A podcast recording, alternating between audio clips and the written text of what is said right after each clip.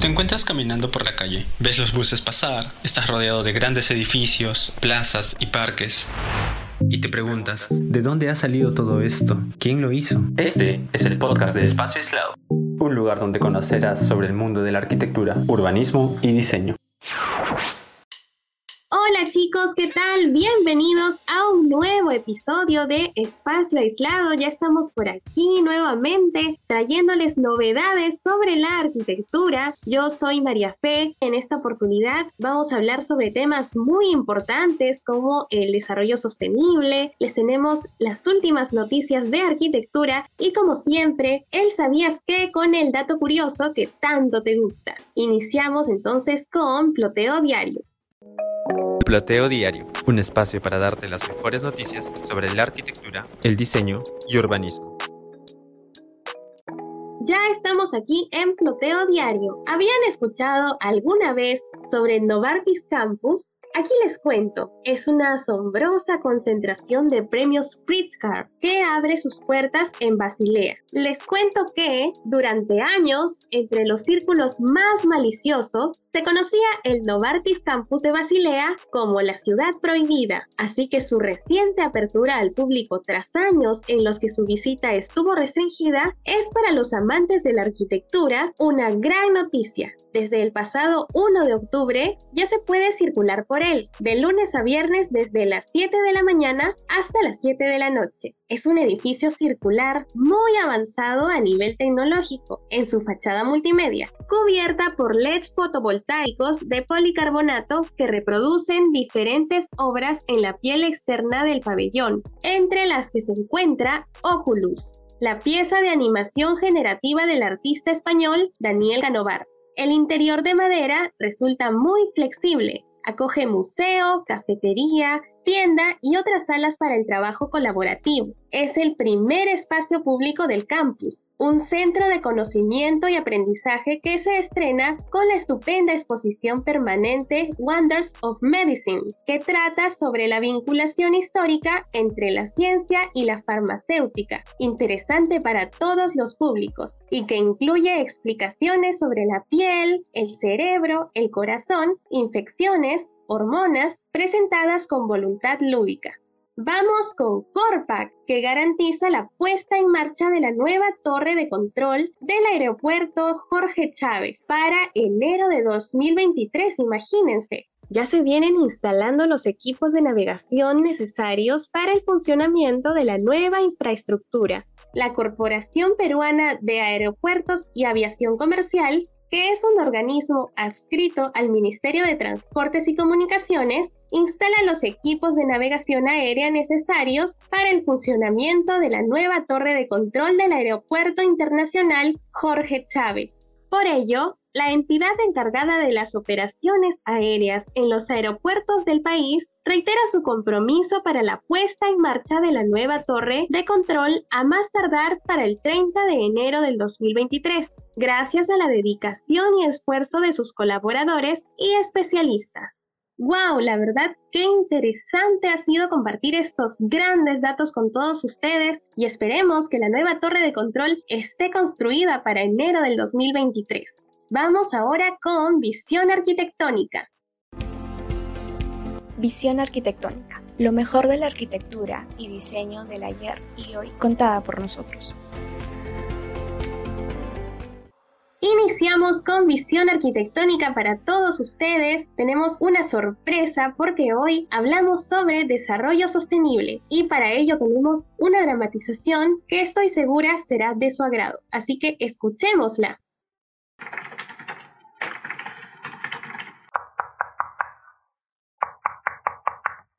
¿Y sí? Pasa. Hola, papi. Estoy feliz porque... ¿Te interrumpí?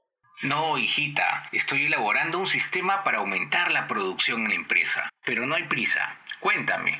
Hoy en la universidad fue la entrega final de proyectos y la profesora me felicitó por pensar en la funcionalidad del edificio a largo plazo. Muy pocas estaban alineadas con la preservación natural, el reciclaje y el aprovechamiento racional de los recursos del medio ambiente. ¡Qué alegría, mi campeona! Te felicito. Sé que serás una gran arquitecta. Gracias, papi. Gracias por siempre recordarme que debemos tener en cuenta el impacto ambiental de nuestras acciones, que la modernidad y el crecimiento de las ciudades debe de considerar construcciones ecoamigables y espacios naturales, como los parques, que son el pulmón de cualquier ciudad. Así es, hijita. Todos podemos contribuir a preservar la naturaleza. Y de hecho la arquitectura influye mucho en la calidad de vida. Y tú lo sabes bien, pues de la planificación urbana va a depender que tengamos espacios verdes y ciudades que sean más inclusivas, seguras y sostenibles. Justo de eso hablaba con tu hermano la otra vez. Pero él es cabezadura, lamentablemente. Hola, pa. Hola, Memi. ¿Estaban hablando de mí? Uy, me salió un verso natural. Soy un poeta sin necesidad de una libreta. Creo que estoy perdiendo plata, ¿eh? Ay, hermanito. ¿Poeta? Experto en romper corazones, eras. Hablando del rey de Roma. El rey del verso que se asoma. Pa, préstame el carro, porfa. Voy aquí cerca al cine con Lore. Lucas, utiliza la bicicleta pues. Tiene varios asientos. Así de paso se divierten haciendo ejercicios. Debí imaginarlo antes. Seguro por disque cuidar el medio ambiente, ustedes y su desarrollo sostenible. En Navidad ni siquiera me dejaron reventar cohetes con mis amigos. Cuando nos fuimos de campamento y tiré un celular inservible al río, me castigaste por un lío de la batería contaminante y no sé qué otras cosas. Ay, Lucas, a veces no sé por qué me saliste tan indiferente. No, no, y ni se diga de fumar porque solo puedo usar un cigarro. Y casi nunca, ¿eh? Por cuidar tu ciudad me estás perjudicando a mí. Te apuesto que la gente ni siquiera se preocupa. Ya no quiero nada. Chao. Según el Ministerio del Ambiente, más del 50% de la población mundial vive en ciudades y en el caso de Latinoamérica llega al 70%. Actualmente las ciudades consumen las dos terceras partes de la energía mundial y son responsables del 70% de las emisiones de gases de efecto invernadero. La ONU Habitat afirma que el número de ciudades se ha multiplicado por 6 en solo 50 años, el sector de la construcción contribuye al 23% de la contaminación atmosférica, al 40% de la contaminación del agua potable y al 50% de residuos en los vertederos. Las ciudades pueden reducir las emisiones y mejorar la calidad de vida transformando sus planes urbanos, el entorno construido y el uso de energía. El 90% de las áreas urbanas mundiales se encuentran en zonas costeras, tales como Lima, y son particularmente vulnerables a sufrir el embate de eventos climáticos extremos. Por tanto, es necesario contar con espacios cómodos y a la vez responsables con el medio ambiente.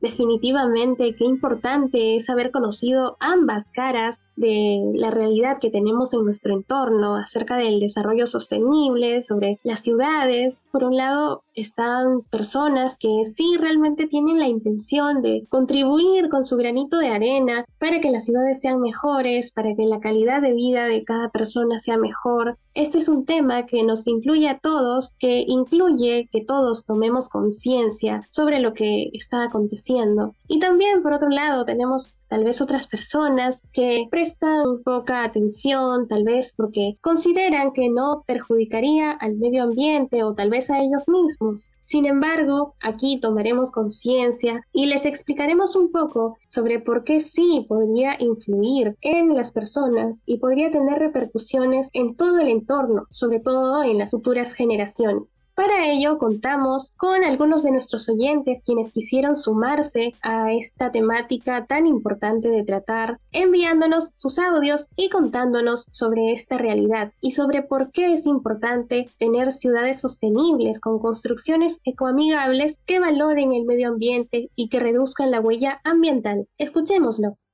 Lo importante de tener ciudades sostenibles es que se pueden construir en base a la realidad económica, por decirlo, muy al azar. No se puede proponer parques, áreas verdes, este, parques gigantes, por decir, eh, no sé, en Pamplona la parte más alta de los cerros. Los camiones cisternas tienen que estar llegando, entonces la municipalidad del distrito no invierte tanto en esa parte. Entonces, crear una ciudad sostenible no es hacer acorde a las posibilidades y que también sea acorde acorde al lugar, porque sabemos muy bien que lamentablemente hay lugares de nuestro país que no son tan cuidadosos. Por eso a veces también las casas tienen rejas, paredes altas. En cuanto al tema de construcciones ecoamigables, yo diría en las construcciones usando materiales del propio lugar como por ejemplo en las provincias podemos ver las casas están realizadas con quincha. Algunas construcciones de repente en los cerros, adaptándonos a la topografía del lugar, porque es muy difícil llevar maquinaria pesada, sacar, aplanar el terreno, no es demasiado caro. Y muchas veces personas que viven en estos lugares no tienen esos recursos. El punto es que tenemos que también tener en cuenta en dónde estamos construyendo y qué es lo que queremos construir, ya sea una vivienda, algún centro comercial,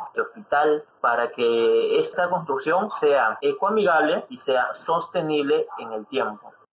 Escuchábamos a Ricardo Castillo de la Facultad de Arquitectura de nuestra universidad, la Universidad Privada del Norte. Muchas gracias Ricardo por tu gran aporte acerca de este tema tan interesante. Gracias por aportar a este podcast y vamos con el siguiente audio y escuchemos a Yanira Minaya de la Facultad de Arquitectura también y me gustaría hablar sobre la importancia de tener ciudades sostenibles y construcciones ecoamigables. En este tipo de construcciones se evidencia lo que es la arquitectura sostenible, para lo cual tiene como pilar mejorar la calidad de vida, y eso se refleja en lo que es la accesibilidad universal. Ejemplo de ello, el uso de algunos semáforos especiales para quienes tienen una dificultad con la visión, otro pilar importante de este tipo de arquitectura es el minimizar el daño al medio ambiente, y esto está muy de la mano con lo que sería la arquitectura ecológica y la construcción de ciudades sostenibles, de edificios ecoamigables. En este tipo de arquitectura prevalece el uso de recursos naturales, algo que es muy vital y muy necesario para poder disminuir el daño en el medio ambiente, citando así al arquitecto Javier Tobías, que menciona que es necesario que las ciudades dejen de ser sumideros de recursos y se conviertan en productoras de energía. Por eso es importante el aumento de las construcciones ecoamigables, el uso de fuentes renovables para generar energía naturalmente, la realización de equipamientos, construcciones naturales que aprovechen los recursos de la zona como es el bambú, la caña de totora, el adobe, la madera, placas de materiales reciclados, entre otros que no solo disminuyen el impacto en el medio ambiente, sino que también ayudan a que se minimicen los costos, sino también es crear una arquitectura para todos. Ahora vamos con el último audio que nos envía Johans Vaca. Adelante. En esta ocasión les voy a hablar un poco de por qué es importante tener construcciones ecoamigables en ciudades sostenibles. En sí, en la gran mayoría de construcciones que podemos visualizar son netamente grises. ¿Qué quiero decir con esto? Que los edificios les falta el color verde natural, de que son las plantas, árboles y demás. Para esto eh, nos damos cuenta que la civilización humana ha estado aumentando exponencialmente y creciendo hacia los lados, lo cual hace que transforme diversos tipos de biomas o hasta lleguen a destruir. Por ejemplo, un caso de una construcción ecoamigable que ha ayudado bastante y se encuentra en la ciudad de Fukuoka del país del sol naciente, estoy hablando del el Acros Fukuoka, del arquitecto Emilio Adams. Más que nada, este edificio trataba el concepto verde sobre gris. ¿Qué quiere decir? Que el Acro Fukuoka ha sido construido dentro de un parque, o mejor dicho, el parque lo tapó el edificio. Ya que no había espacios para nuevos edificios, lo que hicieron fue construir un edificio en un parque, pero en vez de ese parque destruirlo totalmente, el parque lo unieron al edificio, formando un hermoso techo de color verde que parece montañas en pleno primavera. Perfecto, gracias Johans y gracias a todos los que nos han enviado sus audios, que se han tomado un tiempito para darnos a conocer diferentes enfoques de la arquitectura sostenible. Y para continuar con esta bella edición de Espacio Aislado, quiero presentarles a una nueva integrante del equipo, alguien que se une al team. Tenemos con nosotros a Yamira Minaya. Hola a todos, gracias María Fe por la presentación. Es un gusto ser parte de esta edición del podcast y poder hablar sobre el tema tan importante que es la construcción ecoamigable. Exacto, así como ya hemos presenciado esta bella dramatización que hemos tenido con los chicos, ahí ha sido bastante, bastante lindo. También hemos tenido los audios que nos han enviado los oyentes de Espacio Aislado, entre ellos Yanira, muchas gracias por cierto por tu audio. Cuéntame, ¿qué te ha parecido? ¿Crees que es importante tener construcciones ecoamigables, ya que tú eres estudiante de arquitectura, diseño de interiores, ¿verdad?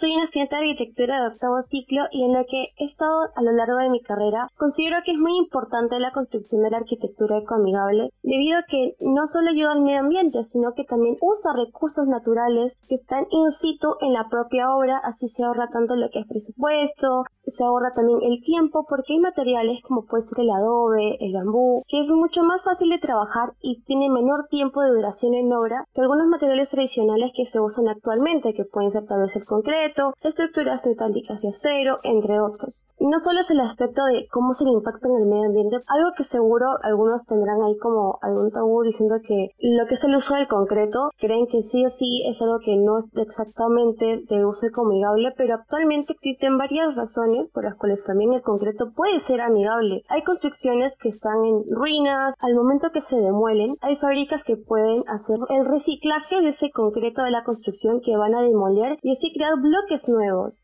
Exacto, es muy importante tener estos conocimientos porque recordemos que las construcciones ecoamigables van a influir mucho en la calidad de vida de las personas, cómo cada uno se desenvuelve en su entorno, el entorno es demasiado importante para tener una salud que sea confortable. Claro, María que tienes mucha razón, no solo el confortable, sino también recordemos que la arquitectura también tiene que ver algo con la cultura. Hace un poco tuve una investigación en donde sería eh, Calango, es un lugar que se queda en Cañete, que actualmente ha ido pasando un poco lo que es la transformación del bambú al concreto y se ha ido perdiendo también un poco la cultura y esa sostenibilidad que tenían anteriormente. Estuve conversando con algunos ciudadanos que viven ahí y me comentaron de que les hacía mucha tristeza de que tuvieran que estar pasándose lo que sería el concreto. No solo es parte de lo que sería algo amigable con el ambiente, la reducción de costos, sino también es parte de una cultura el hacer uso de esas construcciones ecoamigables. Por supuesto, Yanira. También quisiera comentarles, estuvimos investigando un poco sobre los que tienen el premio Pritzker de arquitectura, ¿verdad? El premio es como decir el premio Nobel, es uno de los premios más importantes porque ellos llegaron hasta ganar estas premiaciones tan importantes ya que se preocuparon por el desarrollo desarrollo sostenible, porque las ciudades sean sostenibles, sean inclusivas, sean resistentes a los cambios climáticos y sobre todo que puedan reducir la huella ambiental. Exactamente, un ejemplo de este tipo de arquitectura y que tiene que ver con los premios Pixel podría ser Francis Queret. Es un arquitecto que también se enfocó en lo que es la arquitectura ecoamigable. En varias de sus obras que ha tenido últimamente se ha enfocado en lo que es tanto la preservación cultural y el uso de adobe y la participación ciudadana en la construcción de ciertas edificaciones como pueden ser centros comunales, comunitarios, los cuales es vital también mantener este tipo de estructura y ayuda a lo que es también resistencia. Por ejemplo, algunos creen que el adobe no es resistente, que solo lo usan porque es económico y no es algo del todo cierto. De por sí, el adobe es un material económico, pero si usas la técnica adecuada, pues algo más resistente. Un ejemplo de ello es una construcción que se hizo en el departamento de Puno, a la zona arriba, no en la parte altiplano del lago Titicaca, donde se hicieron casas de adobe y se tuviera que hacer un estudio exhaustivo del suelo para poder hacer la casa adobe, pero son sistematismo resistentes, debido a que se usó una técnica que era el adobe y todo ello fue con materiales de la zona que brindaron un confort también térmico debido a que el hecho de usar materiales como el adobe no solo da la facilidad de poder reducir el impacto o el daño al medio ambiente, sino que el propio adobe tiene sus propiedades que así nomás no cualquier material lo puede tener. Hacen reservas de calor, emanan calor, es muy adaptable para las épocas, por ejemplo, las heladas en las zonas del altiplano y es un recurso que está a la mano muy importante lo que nos comentas, Yanira, porque recordemos que hace poco en el programa de Espacio Aislado les contábamos en Ploteo Diario sobre los sumac guasi, que se construyeron eh, varios sumac guasi en Arequipa por el tema de las heladas. Lo mejor es que esto fue de manera gratuita. Fue un proyecto del Ministerio de Transportes y Comunicaciones y que benefició mucho a las personas que están en extrema pobreza. Muchas gracias, Yanira, por estar con nosotros, por acompañarnos y gracias también por el enlace que has preparado para nosotros y ahora lo vamos a escuchar.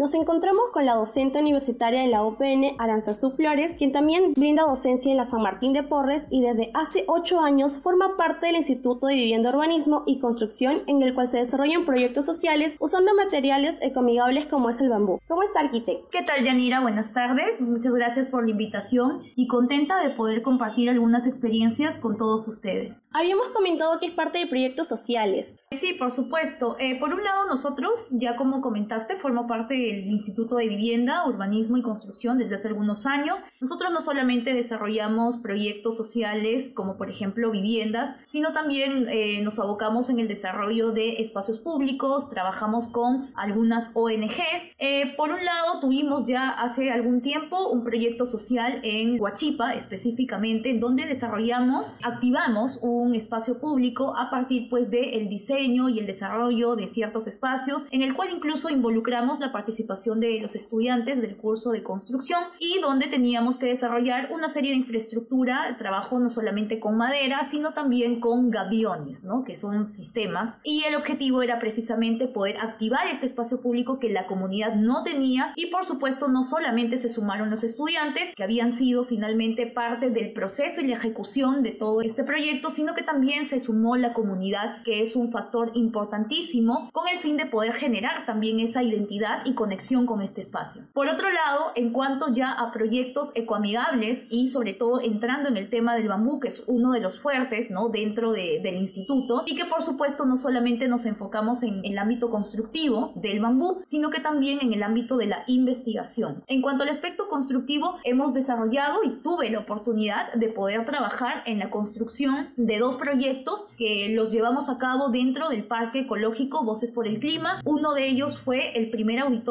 con bambú que ha sido construido aquí en el Perú y el otro de ellos fue el prototipo, ¿no? Replicamos un prototipo de vivienda también con bambú y que por supuesto este prototipo que replicamos era un prototipo el cual nosotros diseñamos para el concurso Construye para Crecer del año 2014. Entonces el objetivo precisamente de este parque ecológico era mostrar este aspecto ecológico a la ciudad y al mismo tiempo pues cuenta ¿no? con esta gran planta reciclable y está totalmente abierto al público para que todos puedan acercarse y visitar las instalaciones. Entonces, ¿cree que es importante promocionar lo que es la arquitectura ecoamigable y sostenible? Por supuesto que sí. Hoy en día, sobre todo, el tema más importante es precisamente el cambio climático. Precisamente ya nosotros como humanidad estamos viviendo las consecuencias de la contaminación. Ustedes saben que la industria de la construcción es uno de los más grandes agentes contaminantes y que más daño de alguna forma le hace también al planeta. En ese caso, nosotros debemos de pensar también en el impacto que tiene nuestra construcción o el desarrollo de nuestros proyectos al momento de ser ejecutados, al momento de construirse. No solamente debemos de pensar en una arquitectura ecoamigable utilizando únicamente materiales ecoamigables como por ejemplo el bambú, la madera, la tierra, etcétera, sino que también debemos de pensar en los materiales y el proceso que tiene cada material al momento de fabricarse. Entonces, recuerden que hay materiales que se fabrican en ciertos lugares y donde el impacto también en el medio ambiente es bastante fuerte. Entonces no basta simplemente con desarrollar un diseño, una propuesta que tenga algunas consideraciones bioclimáticas como el análisis del asolamiento, vientos, estrategias, etcétera, sino que también implica el hecho de con qué materiales voy a trabajar y el proceso que existe detrás de estos materiales.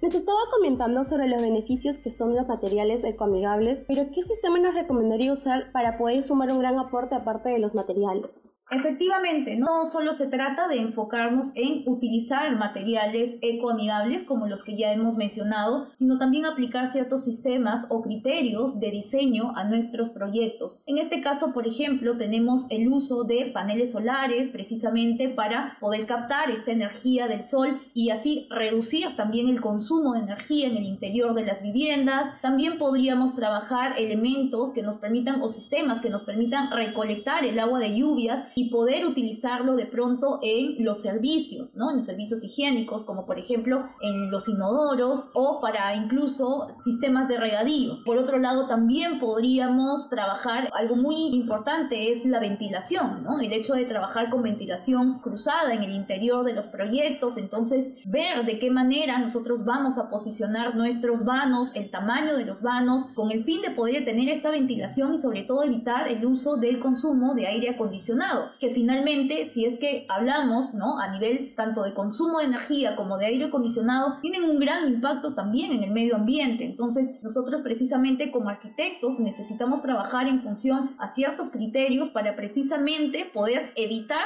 el consumo excesivo de estos mismos elementos, incorporar la vegetación también dentro de nuestras propuestas, con la finalidad pues de poder generar también microclimas en el interior de nuestros proyectos, entre otros, ¿no? Vamos a encontrar una serie de eh, sistemas, como ya hemos mencionado, que nos van a permitir pues de alguna forma contribuir con nuestros proyectos y así evitar este impacto fuerte en el medio ambiente.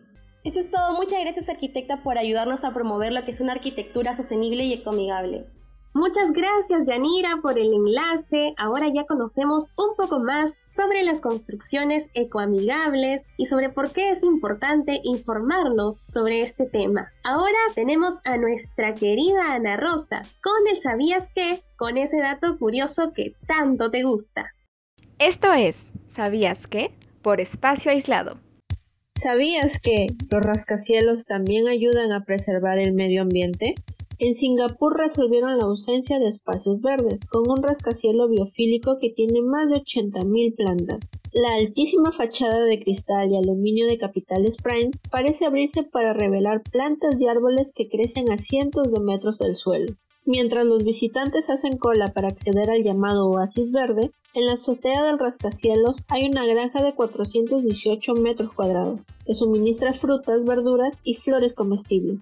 Según el estudio danés Young Gold Group que diseñó la torre junto a Carlos Ratti Association, la mayoría de especies vegetales que se encuentran en el lugar son originarias de Singapur. Los arquitectos describen el edificio que tiene 51 pisos como un edificio biofílico, un término cada vez más popular porque integra la naturaleza y el diseño.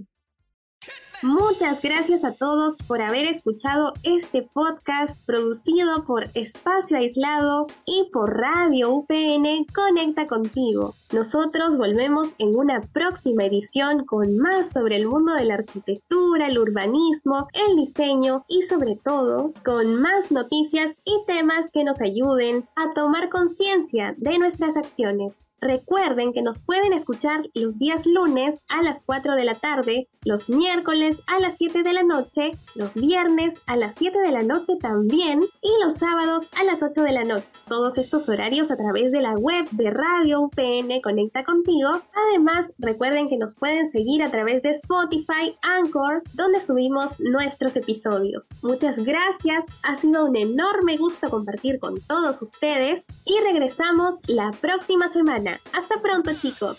Chao.